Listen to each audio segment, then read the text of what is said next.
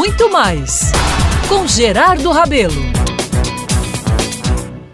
Meus amigos, minhas amigas, hoje pela manhã recebi com alegria a notícia das liberações oficiais, através de edital do governo, de algumas exigências para se frequentar ambientes públicos. Agora, chegamos a 100% em igrejas, bares e restaurantes, 80% em cinemas, teatros, circos, eventos esportivos, sociais e corporativos. Ou seja, quase dentro da normalidade de antes da pandemia, não é mesmo? Confesso, amigos, que começo a sentir um certo alívio, viu? Ainda que envolvido nas mazelas advindas do terror vivido durante o reinado da pandemia do Covid-19. Sinto, meus amigos, enquanto alguns correm para as ruas, para a liberdade, um freio para tomar decisões nesse voltar à vida normal. É muito curioso para mim, por exemplo, se ver e se sentir bem numa situação de isolamento espontâneo, de preferir ficar em casa do que ir às ruas, quando sempre optei por viver o que o mundo oferece do outro lado da porta de casa. Vivo tranquilos dias nesses últimos meses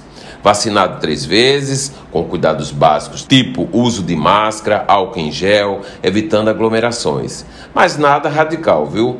De quando em vez, retiro a máscara e me permito a encontros com amigos sem obedecer distanciamentos tão exagerados. Senti saudades de abraços, mas pela impossibilidade de dá-los, acho que já até me acostumei por cumprimentos à distância. Dois beijinhos ficou mais raro, só existe em quem nos dê segurança. E será que existe isso mesmo? Almoçar ou jantar fora apenas quando for absolutamente necessário. O certo é que estou adorando ficar em casa e o mais curioso é que acho sempre animado e com muito o que fazer o dia inteiro.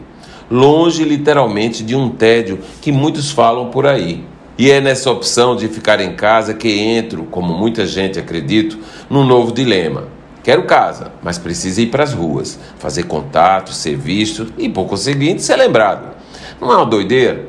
Pois é, mas a vida está assim e a gente tem que seguir em frente com o que tem para hoje. Vamos à luta, meu povo! Hoje é segunda, depois do carnaval, e no Brasil, como sabemos, é quando o país começa a trabalhar. Eu estou trabalhando. E você? Eu sou Gerardo Rabelo e todos os dias estarei aqui na Band News FM Manaíra contando histórias e fazendo reflexões dessa vida que é sempre muito boa de viver.